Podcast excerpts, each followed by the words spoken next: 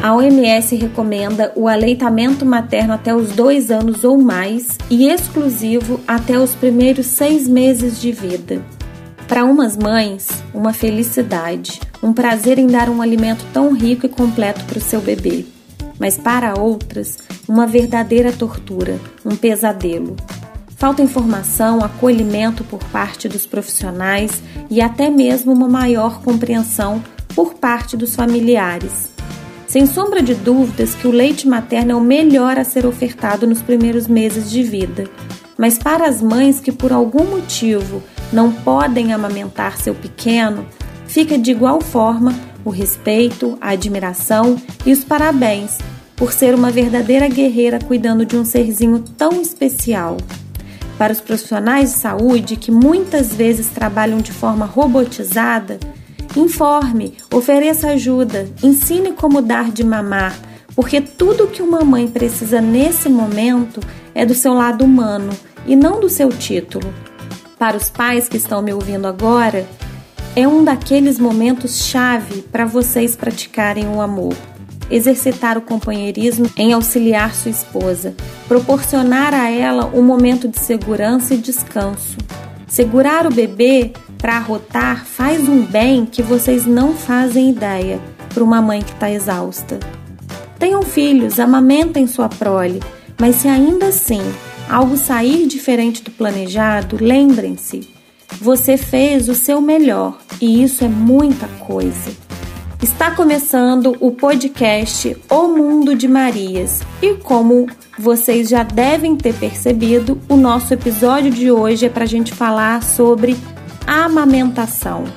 Comigo, duas convidadas super especiais: Débora Araújo, baby planner e consultora em amamentação, e Aline Dutra, mãe da Clara e Isabela.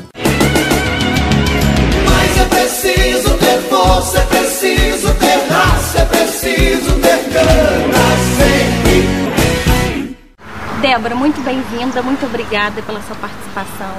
O prazer é todo meu, eu que agradeço. Ah, imagina.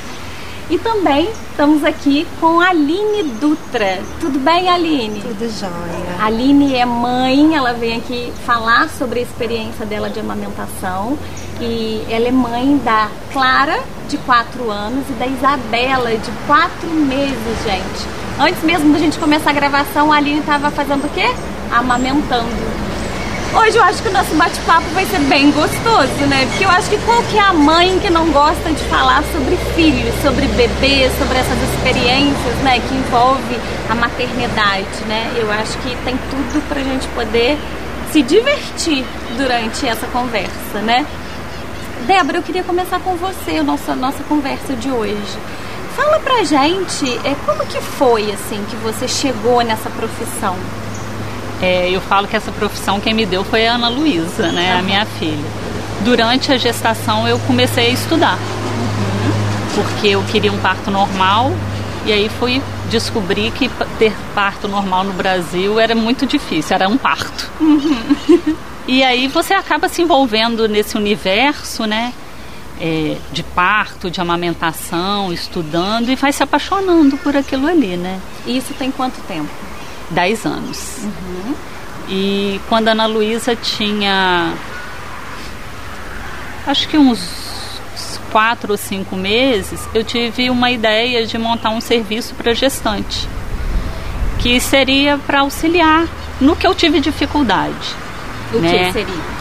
Que era montar um enxoval, o que, que precisava, para a gente não comprar coisa demais, para não sair da caixinha ali, né? Do, do, de você desperdiçar, né? Porque o que você mais escuta é: ah, comprei isso, não usei, comprei aquilo, não usei, para não cair nisso de ter uma coisa mais enxuta.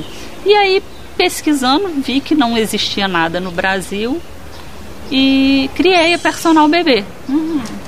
que seria a princípio para ajudar as mães nesse universo da montagem do enxoval. E conforme as pesquisas foram acontecendo, eu acabei descobrindo que isso era uma profissão que já existia fora do Brasil, uhum. né, que se chamava Baby Planner, e que existia um instituto que formava baby planners. E aí eu fiz esse curso, mas sempre muito apaixonada pela amamentação. Uhum. E conforme eu fui trabalhando, eu fui me envolvendo mais e mais e mais com a amamentação por ver as pessoas com muita dificuldade, né? Ver a falta de preparo que a maioria das mulheres tem, a falta de preparo dos profissionais para ajudar, né? E aí comecei a me especializar e fazer vários cursos. Sim, e é bom você estar falando isso, Débora, porque eu sou uma experiência viva eu engravidei e quando eu tive o meu filho, que eu, eu, engravidei no finalzinho de 2001, quando foi em 2002 ele nasceu, é, eu anestesiada, porque foi o que você disse sobre ter parto normal é um parto, eu, eu chegaria até um pouquinho além.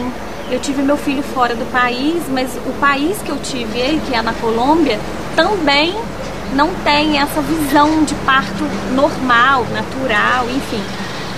E eu lutei muito para tivesse ele normal, é, sem sucesso. Depois eu quis muito amamentar, porque era um sonho meu. Então eu acho que eu levei muito a minha, a minha gestação como um romance. Eu romantizei bastante. E eu me lembro que com oito meses é, eu, eu percebi que eu tinha leite e isso me gerou uma alegria muito grande. Eu fiquei muito feliz porque eu achava que o seio pequeno não seria capaz de amamentar. E eu era muito nova, né? E não tinha esses esclarecimentos, internet nem pensar, não existia nessa época pra gente com esse acesso de hoje. Então, é, eu anestesiada após o meu parto, uma enfermeira chegou, colocou meu filho no meu colo e disse: pode dar de mamar para ele. E saiu. E ali eu fiquei perdida, porque eu estava com muito frio por causa da anestesia eu não sentia as minhas pernas, ela colocou ele e aí eu deitada em posição reta na cama, eu tentava colocar ele no peito porque eu achava, como eu acho que ainda deva existir mulheres assim, que era só colocar a boca dele ali que estava tudo certo, ele ia mamar. E ali eu percebi que seria um desafio enorme para mim, porque não foi fácil. Ele não pegou, aquilo me gerou um estresse muito grande. Eu pedi para que retirasse ele de mim, porque eu não conseguiria. E aí eu decidi que eu iria dar de mamar para ele só em casa. E quando chegou em casa, eu também não conseguia, mesmo eu ali com calma, tentando, porque por mais que a gente tenha calma, a gente não está completamente calma, né? A gente está aflita, porque a gente quer que o bebê pegue. E ele não pegava. E aí acabou que eu entrei com a mamadeira. Então eu queria que você falasse, porque isso a gente está falando de 2002 e eu ainda acho que tenha profissionais que não esclarecem, que não ajudam essas mães dentro de uma maternidade, dentro de um hospital.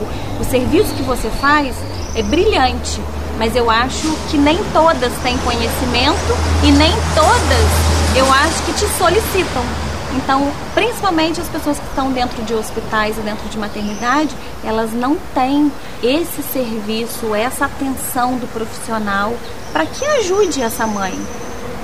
Eu estou errada ou não, isso acontece? Existe uma falta de preparo num geral, uhum. né? O serviço público no Brasil, né, de saúde, é muito complicado. Uhum. Mas a gente também tem, por outro lado, o Brasil exporta tecnologia de banco de leite. Né? Então, assim, a gente tem uma discrepância em relação a isso. Uhum. É por isso que é muito importante que eu falo sempre: ah, qual é a sua dica? Prepare-se, uhum. estude. Na época eu não tinha internet, mas hoje a gente tem internet. Uhum. Só que a gente também tem que saber onde a gente vai procurar. Porque a gente tem um, uma gama de personagens na internet que, pro, que tem milhões de seguidores e que propagam. E até sites também, né?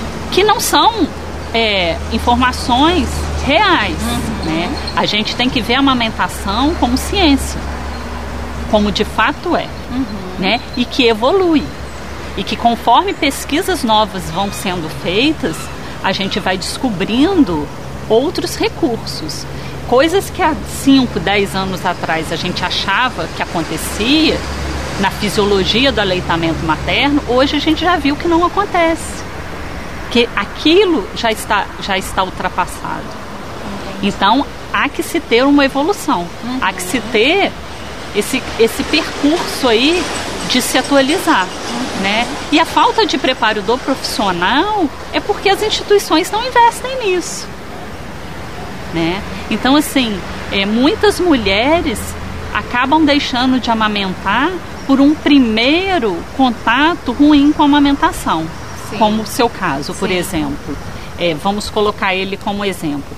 Você está lá, você acha que aquilo é natural. Você colocou o bebê, não foi natural? Peraí. Alguém tem que me, me explicar como isso acontece. Sim. E o profissional que está ali no pós-parto imediato é que é o profissional que vai primeiro te auxiliar. Então, assim, a gente vê muito acontecer em maternidade, o profissional vir apertar o peito da mãe e vai falar assim: não, você não tem leite, é só colostro. Olha. Não é só colostro, é o colostro. É a primeira vacina do bebê.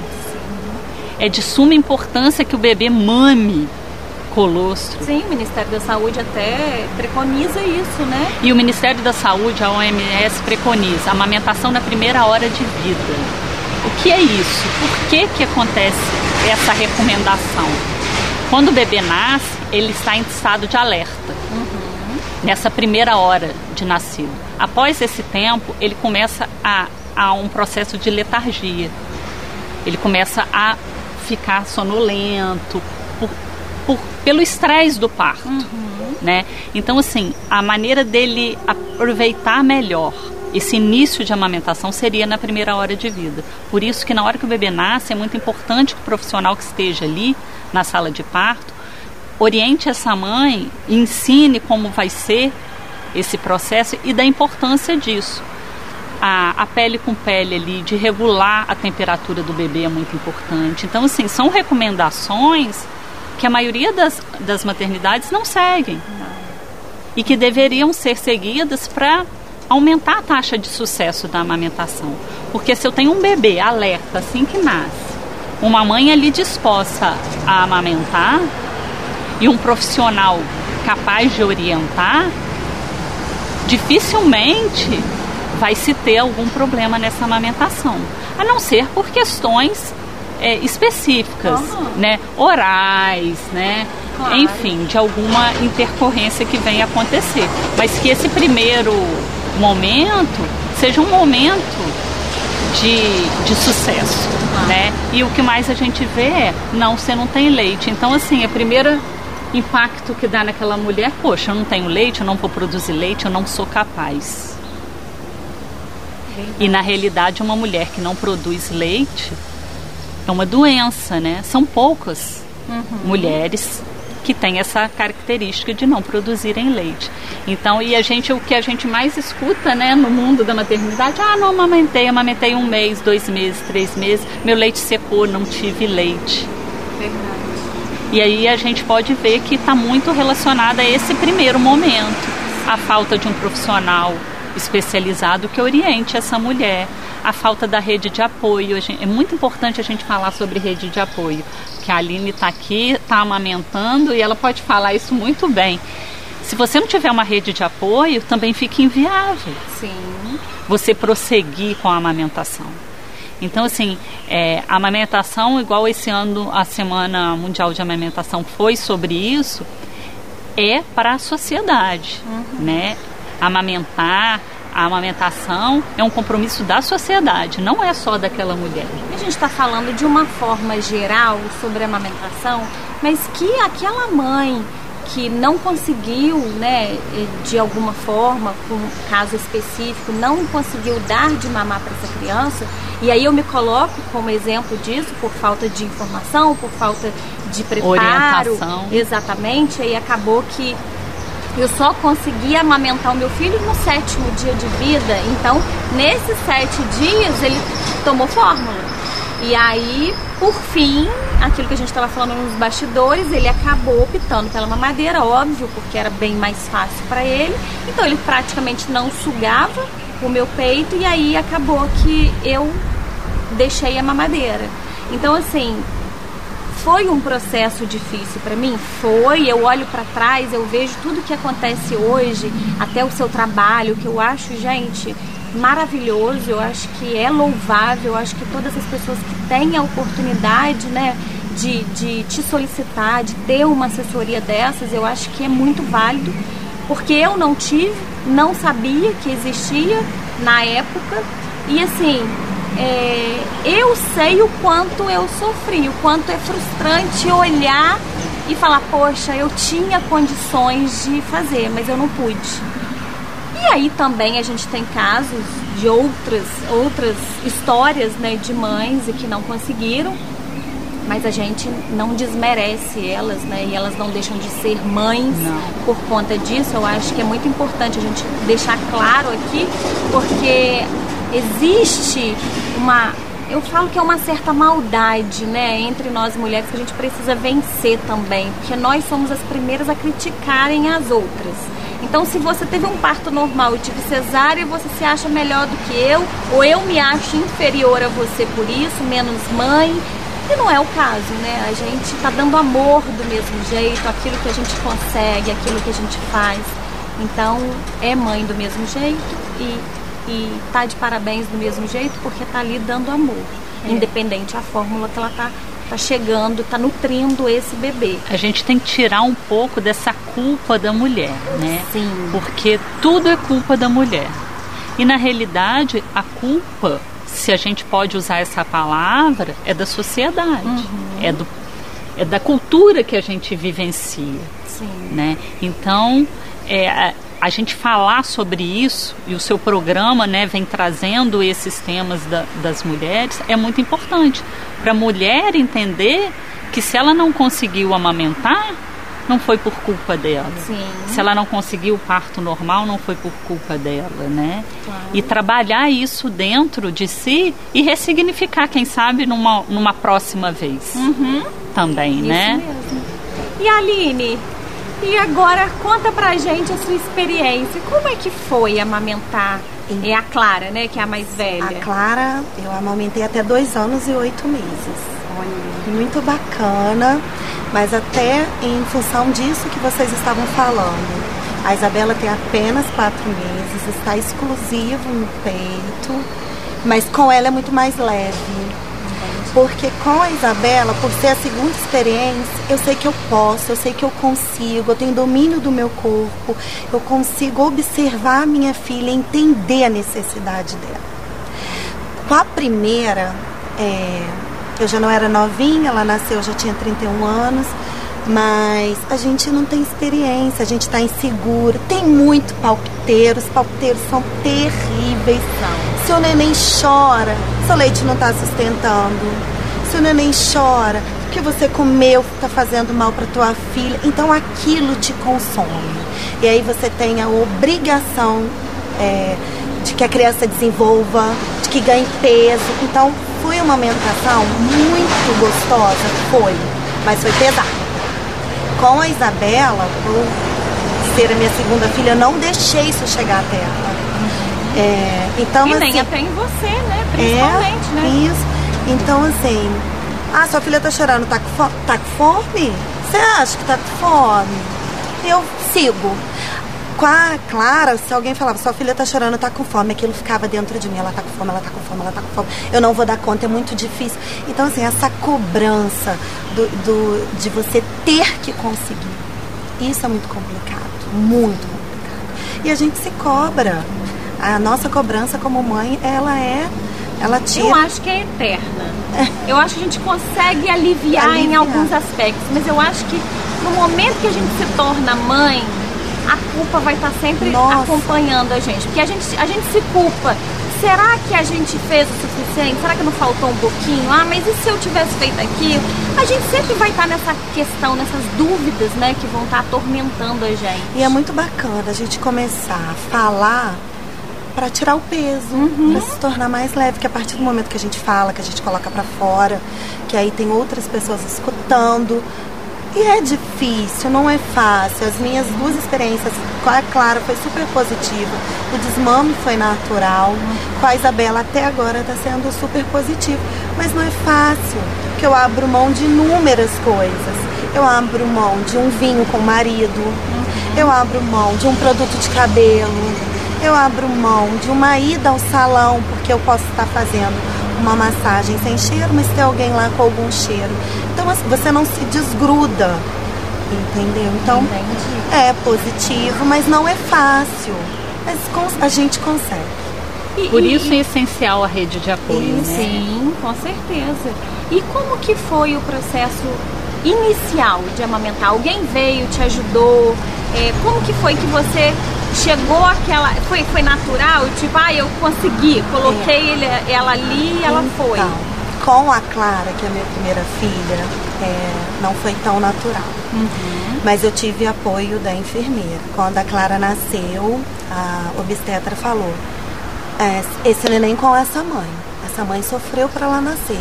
Quero esse neném com essa mãe. Então eles respeitaram. Mesmo eu não tendo consciência desse direito. Elas respeitaram. Então elas me entregaram a Clara. A Clara foi aspirada comigo no meu corpo, sendo aquecida pelo meu corpo. Depois que foram feitos os procedimentos de peso, medida. E quando colocaram a Clara no meu peito, eu tive ajuda. A enfermeira segurou o peito, posicionou a cabecinha dela e me orientou. E dali foi, fluiu. Com a Isabela já foi bem mais é, natural. Quando ela nasceu, eu tive a oportunidade de pegar e já trazer até a mim. Então, assim, ela saiu de dentro de mim para as minhas mãos. Isso foi maravilhoso. E aí já foi mais fácil, porque eu já tinha experiência da Clara. Então eu esquentei, esquentei, curti bastante e depois eu levei ela ao peito.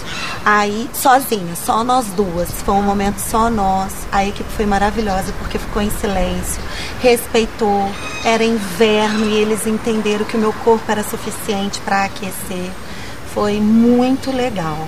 Tanto que o cordão umbilical foi cortado bem depois, o procedimento dela foi bem depois. Claro que a equipe ali, eu estava dentro de um hospital estruturado, com uma equipe que eu conheci, que eu confiava, fez, faz toda a diferença, fez no meu caso toda a diferença, mas assim, respeitaram o meu momento e o dela. Então eu consegui pegar ela assim que ela nasceu, eu consegui sentir muito ela comigo. E aí depois eu, eu levei ela até o peito e foi um momento único nosso. Então foi muito bacana. O da Isabela foi muito mais fácil, porque mesmo que opinassem, eu estava preparada, eu já estava com o vidinho fechado, eu já sabia peneirar o que poderia entrar e o que não poderia. Então, assim, e eu já tinha a experiência, eu já tinha falado, não, eu sou capaz. A primeira mamou até dois anos e oito, porque a segunda não vai. Então eu já cheguei lá empoderada. Então, isso fez toda a diferença. A experiência da primeira fez toda a experiência, fez toda a diferença com a segunda. Em todos os, as- os aspectos. O físico, igual a, é, a- ela tá chorando. A Isabela chorou a primeira noite inteira. Ela nasceu 8 horas da manhã, ela parou de chorar às 4 da manhã. Do, do dia seguinte, da madrugada. E é, ela queria o contato físico, mas eu muito cansada, porque o parto normal te deixa exausta. E aí eu, eu entregava ela para minha sogra, ela chorava e eu pegava. Mas não tive dificuldade nenhuma com o peito. E no dia seguinte, a pediatra, na hora de dar alta, falou comigo assim: Eu acho que a sua filha chorou por fome. Eu vou prescrever uma fórmula. Aí eu, tá bom. Aí na hora que meu marido chegou, eu falei, a pediatra prescreveu uma, uma fórmula, porque a nossa filha chorou a noite inteira. Aí ele, fórmula de jeito nenhum. Falei, pois é. E não tem fórmula, ela tá super bem, ela tem quatro meses, está com 7 quilos, 63 centímetros e desenvolvendo super bem. Não tive problema com cólica, não teve esse problema também não. Foi bem bacana, tá sendo bem bacana. É, eu acho que o que você falou, assim, é, a cólica, né, Débora, a gente, a gente entende, assim, depois que eu, que eu, eu fiz a faculdade de nutrição, hoje eu entendo que a cólica é fisiológica, né, do bebê. E não e- e- é um mito isso que as pessoas falam, né? Ah, não come feijão porque vai dar cólica no bebê. Ah, não pode comer isso ou aquilo. Na realidade, o que você vai excluir da sua alimentação é aquilo que te causa algum desconforto. Porque provavelmente pode ser que isso gere um desconforto também no bebê. Mas talvez você coma feijão e não sinta nada. Eu como e eu vou sentir. Então é muito individual, né? E, e vale ressaltar aqui para todas as pessoas que estão nos assistindo que uma lactante não pode, não deve fazer dietas, né? Ela tem que preconizar a alimentação dela muito saudável, baseada em alimentos saudáveis o máximo que ela puder, né? Evitar fumo, evitar álcool, cafeína e, e, não não existe. Aí você pode dizer isso comprovando ou não o que eu estou falando, mas eu busquei estudos e não existe uma comprovação científica que isso, que esses que não são todos alimentos, porque fumo não é alimento, né? Mas isso não gera cólica, não está comprovado, né? Não é tem só pelo pelo, pelo malefício mesmo que vai causar na, na mãe e que talvez traga um desconforto para o bebê. Mas aí, ô Débora, eu queria que você falasse sobre isso. É, existe mesmo essa dúvida ainda hoje sobre a cólica? Ah, meu bebê vai ter cólica e tal? É, por mais que a gente esteja no século XXI com toda a informação, com a internet aí, tem coisas que é como se a gente estivesse no século passado. E a amamentação está muito em volta disso. Não existe uma mulher que não tenha escutado algum mito, Uhum. né? Para ter leite tem que tomar cerveja preta, Ah, é verdade. canjica, Canjica. Verdade. tá? Não pode beber água durante a amamentação. Você Porque eu morre de sede. É o que a gente mais faz, Desidratar. né? É beber água amamentar. Então, assim, tudo acontece para atrapalhar a vida daquela mulher, né? A mulher não pode comer o que ela gosta, ela não pode beber água, ela não pode fazer nada. Então, assim, gera um estresse e a gente tem que tirar um pouco dessa carga da amamentação, da maternidade como um todo da mulher, né? Igual você falou nos bastidores comigo que queria amamentar num momento seu, que, né, que não queria ninguém à sua volta. É, cada mulher é, vai, vai entender a amamentação, vai desfrutar da amamentação de uma maneira. Sim. O seu caso foi assim, o da Aline pode ser de- diferente, do meu foi diferente. E isso também está muito relacionado ao tempo de amamentação, como eu falei com você, né? Aham. Nos primeiros momentos a gente quer aquilo ali mesmo, né? Mas você ficar dois anos e oito meses no aconchego presa dentro de casa. de um, ca- de um quarto sem, sem ninguém, você entra em parafuso também, né? Então, assim, a gente entender, gostei muito da fala que você teve, eu entendo o que ela quer. Eu olho para minha filha e entendo o que ela precisa. É, é, com, a, com a nossa evolução né, tecnológica, de tudo, a gente saiu desse lugar né, de mamífero que somos, de ter esse olhar né? Muito por conta de tudo que está acontecendo à nossa volta. Não que nós sejamos mamíferos como os outros mamíferos, não, que a gente também evolui, né? E as tecnologias também nos ajudam, mas a gente não pode perder esse foco, né?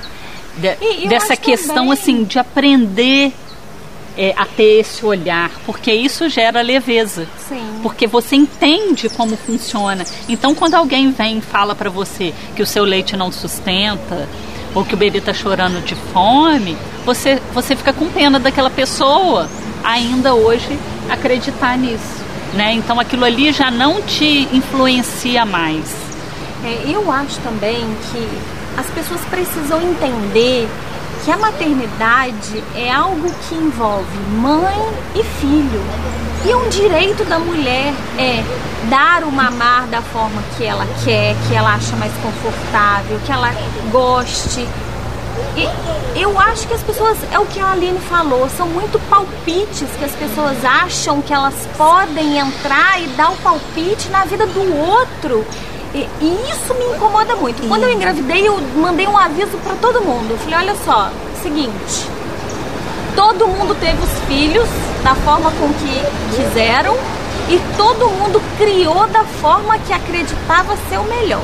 Agora é a minha vez. Então eu só quero a opinião se eu pedir. Se eu não pedir, não dê. Eu vou fazer do meu jeito. E já coloquei um muro ali de separação. Porque eu acho isso muito cruel. Com o primeiro filho, as pessoas te julgam assim. É, ela nunca criou. Aham. Você, eu tive esse sentimento. incapaz, né? Isso aí. Sim. Eu tive esse sentimento com a Clara o tempo inteiro. Ah, eu, é, eu me dou o direito de falar, de chegar até ela, porque eu tenho experiência. Aham. As pessoas não permitem que a gente aprenda. Sim. Entendeu? Elas querem impor o que é delas, mas o que funcionou pra ela, com o filho dela, não vai funcionar pra mim. Com a- o que funcionou com a minha primeira não funciona com a minha segunda. Elas Porque são diferentes. são completamente E diferentes. o meu momento de maternar é diferente, né? As- a Clara nasceu de 36 semanas parto normal, a Isabela de 39 parto humanizado. Faz diferença.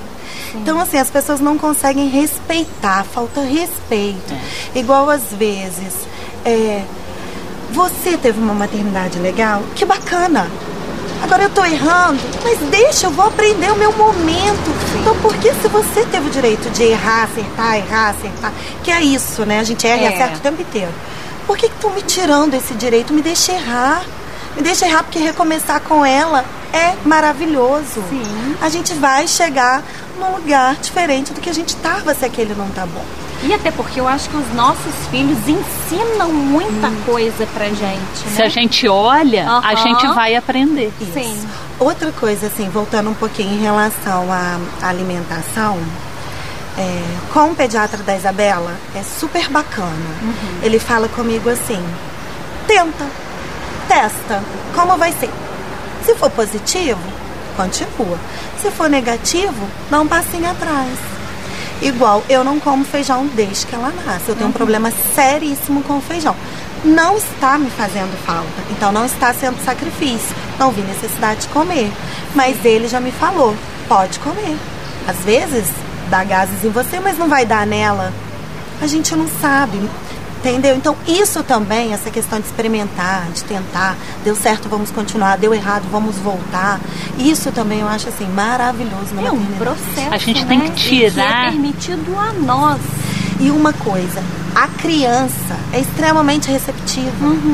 Então, você comeu feijão, deu gases nela, ela vai conti- continuar sorrindo. Ela não faz a mínima, para ela não fez a mínima diferença. Então, assim, isso também é divino. Sim. Você tem essa oportunidade, não tem rancor, não tem mágoa, não tem nada. É simplesmente recomeçar. Sim.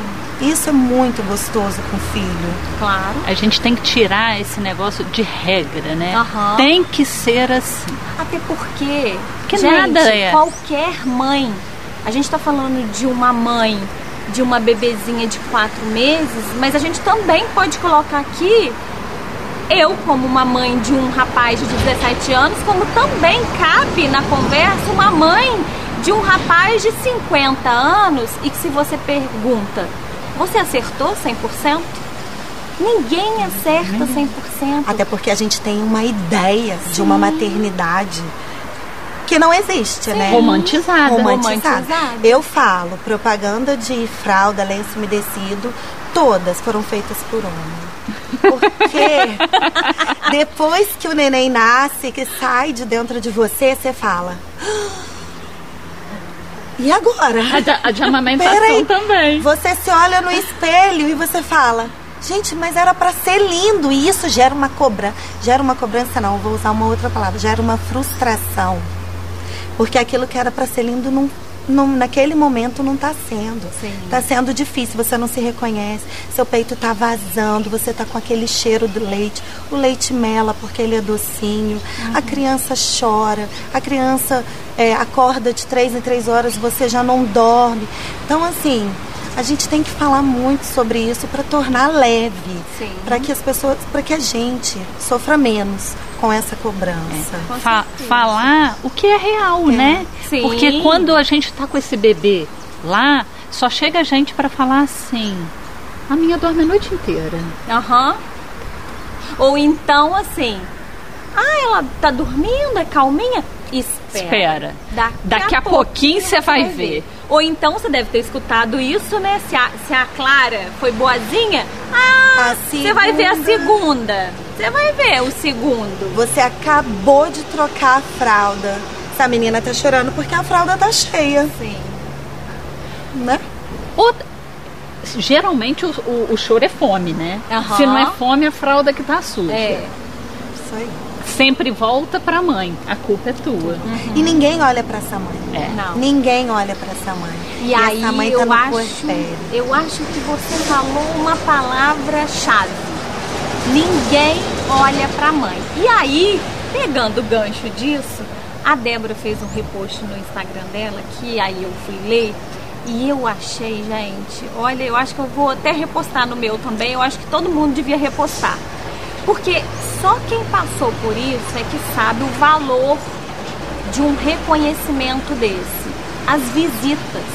Ô, gente, o que é aquilo? Eu sou completamente contra. Eu sou uma pessoa que eu jamais vou visitar uma mãe que acabou de parir. E eu também não gostaria que me visitassem. Gente, é um momento que a gente tá sensível, é um momento que você sonhou. Eu, pelo menos, gente, eu sonhei com meu filho anos antes de eu engravidar. Então você imagina a expectativa que eu tava gerando em torno daquele bebê. Então quando ele chegou, eu não queria ninguém ali comigo, eu queria eu e ele. E aí você tá sensível, você esperou nove meses para ver esse bebê, para se conectar com ele. Aí é um momento que é seu, do seu marido, do seu bebê, da sua filha, né, que tem uma irmãzinha.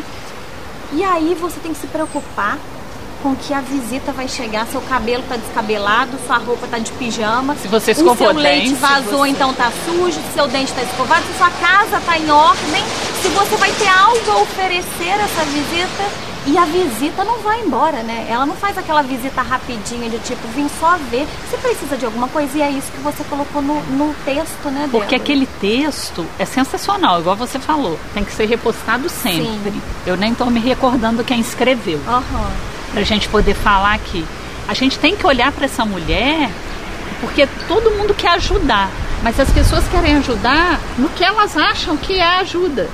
E eles estão pegando. E, e não tem a sensibilidade de entender que a ajuda que ele quer dar não é a ajuda que aquela mãe precisa, né? Sim. Como a gente estava falando. Aquela mãe que está com seu bebê. Para ela não é peso nenhum cuidar daquele bebê. Para ela não é nada demais tá ali pronta para amamentar, deitada com aquele bebê. Ela tá O- curtindo. a car exatamente, a carga que fica nas costas dessa mulher é com tudo à volta que ela é obrigada a dar conta. Porque a sociedade acha que ela tem que ser. Tem que ter a casa perfeita, tudo em ordem. Ela tem que estar magra, Ah, é porque nasceu tem que ma- Ah, ficar é magra tá logo. magra, cabelo escovado, rosto né? pintado. Tem dia que você não escova dente, porque não dá tempo. Lava a cabeça, você fica dias. Você não lembra nem cabelo que dia que é pa- Gente, que dia que eu você fiquei dias sem fazer o número 2. Você não lembra, não, dá. não dava tempo. Sabe uma coisa, assim, que, é, que me veio pra falar? A gente acaba tendo ajuda ah, da mãe. Por quê? Porque minha mãe já passou por isso. Então, é, vamos. Eu tô amamentando, a minha mãe sabe que dá sede. A minha mãe vai até a cozinha e já pega um copo de água. É, terminou de mamar, tem que trocar. Ou antes de amamentar, tem que trocar. A minha mãe já sabe, a minha sogra já sabe. Então elas se antecipam. E aí, onde está o pai? Porque isso também é uma questão muito bacana de ser falada. A gente exclui o pai, porque a gente entende que, ah, por exemplo, meu marido não sabe que amamentar dá sede. Ele não passou por essa experiência. Então, quando eu estou amamentando, eu falo, João, por favor, um copo de água. A minha mãe não. Quando ela me vê amamentando, o que, que ela faz? Ela traz. Então, assim, eu acho muito legal a gente falar isso, porque a gente reclama depois. Ele não me ajuda. Eu achei que ele fosse ser um pai melhor. Eu achei que ele fosse. Mas nós tiramos esse lugar deles.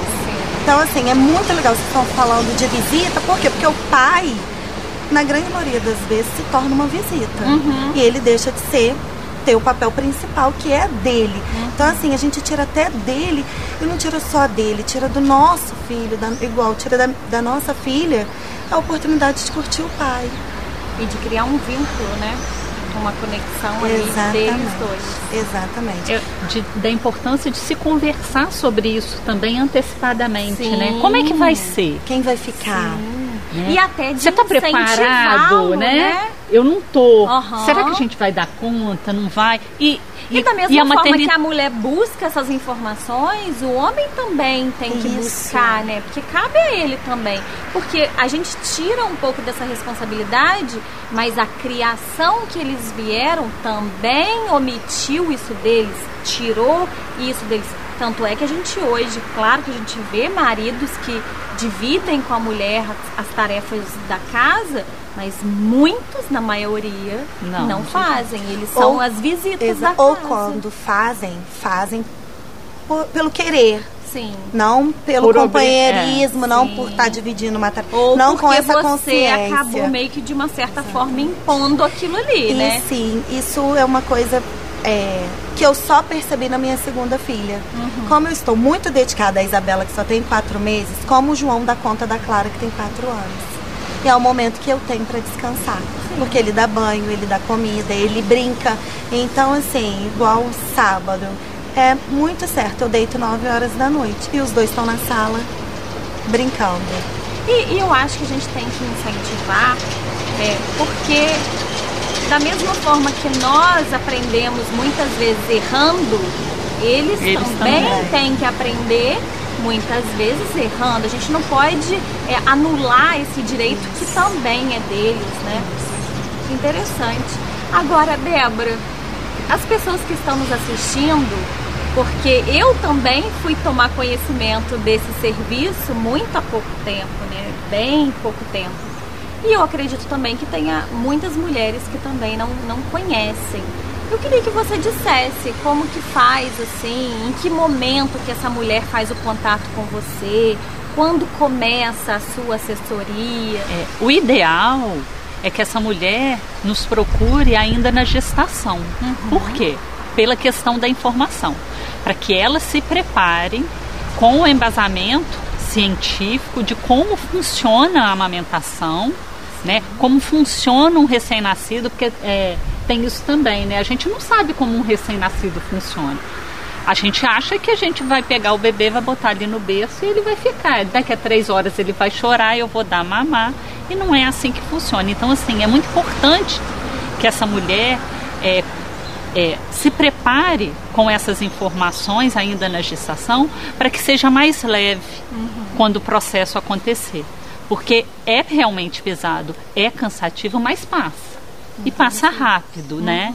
E quando a gente faz essa escolha, e são poucas as mulheres que decidem não amamentar e a gente também precisa respeitá-las, né? Porque existem mulheres que não querem amamentar.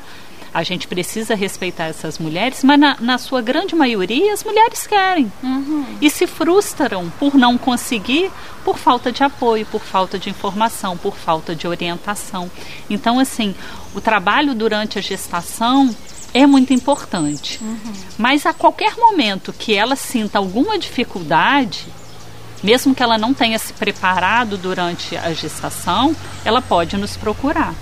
Porque é, a gente também escuta muito, amamentar dói. Não, amamentar não dói, não é para doer. Se está doendo, vamos olhar aí porque tem alguma questão que não está batendo. Então, assim, a gente ouve relatos de mulheres que deixaram o bico cair né? Que parte do bico caiu. Imagina a dor e o sofrimento dessa mulher. Por quê? Porque as pessoas em volta falam que aquilo ali é normal. Acontece com todo É mundo. todo mundo, daqui a pouco melhora. Verdade. Né? Então, assim, Não é para ser sofrido. Não é pra ser né? sofrido, É prazeroso, exatamente. Né? Precisa ser prazeroso. não é para ser sofrido, é para ser uma coisa natural. Débora, e a questão da mulher no mercado de trabalho? Aí essa pessoa está amamentando, chega a hora dela retornar ao trabalho.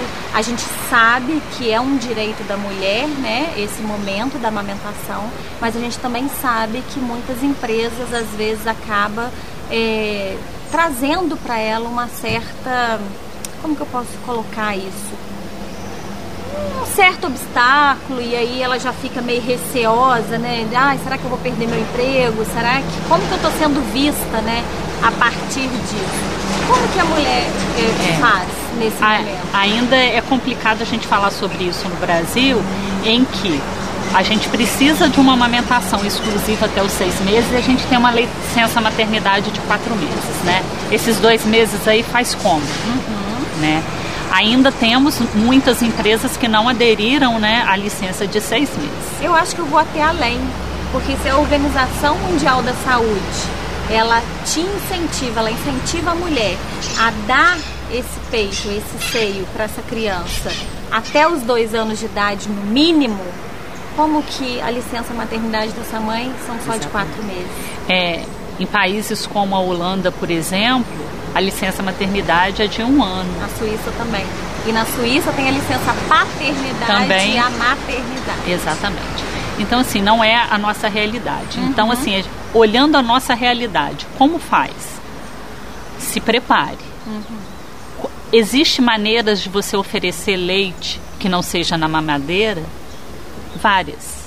Então, assim, se eu quero continuar amamentando, eu preciso ter um olhar sobre as outras maneiras de se oferecer esse leite. Uhum. E que às vezes a gente acha que é um bicho de sete cabeças e não é. Uhum. Né? Se a gente vai ter alguém que vai cuidar do nosso filho, a gente pode orientar essa pessoa a oferecer o nosso leite e se preparar antes para armazenar esse leite. Sim. Então assim, não é amanhã eu vou voltar, semana que vem, agora eu vou começar a me preparar, não. É um preparo que deve acontecer com pelo menos dois meses de antecedência. E esse serviço você também também de retorno ao trabalho. Mãe, Aí né? a gente vai montar um esquema uhum. de ordenho, porque o organismo também vai precisar entender que ele precisa além de produzir o leite para o bebê o, o que a gente vai ordenhar para armazenar.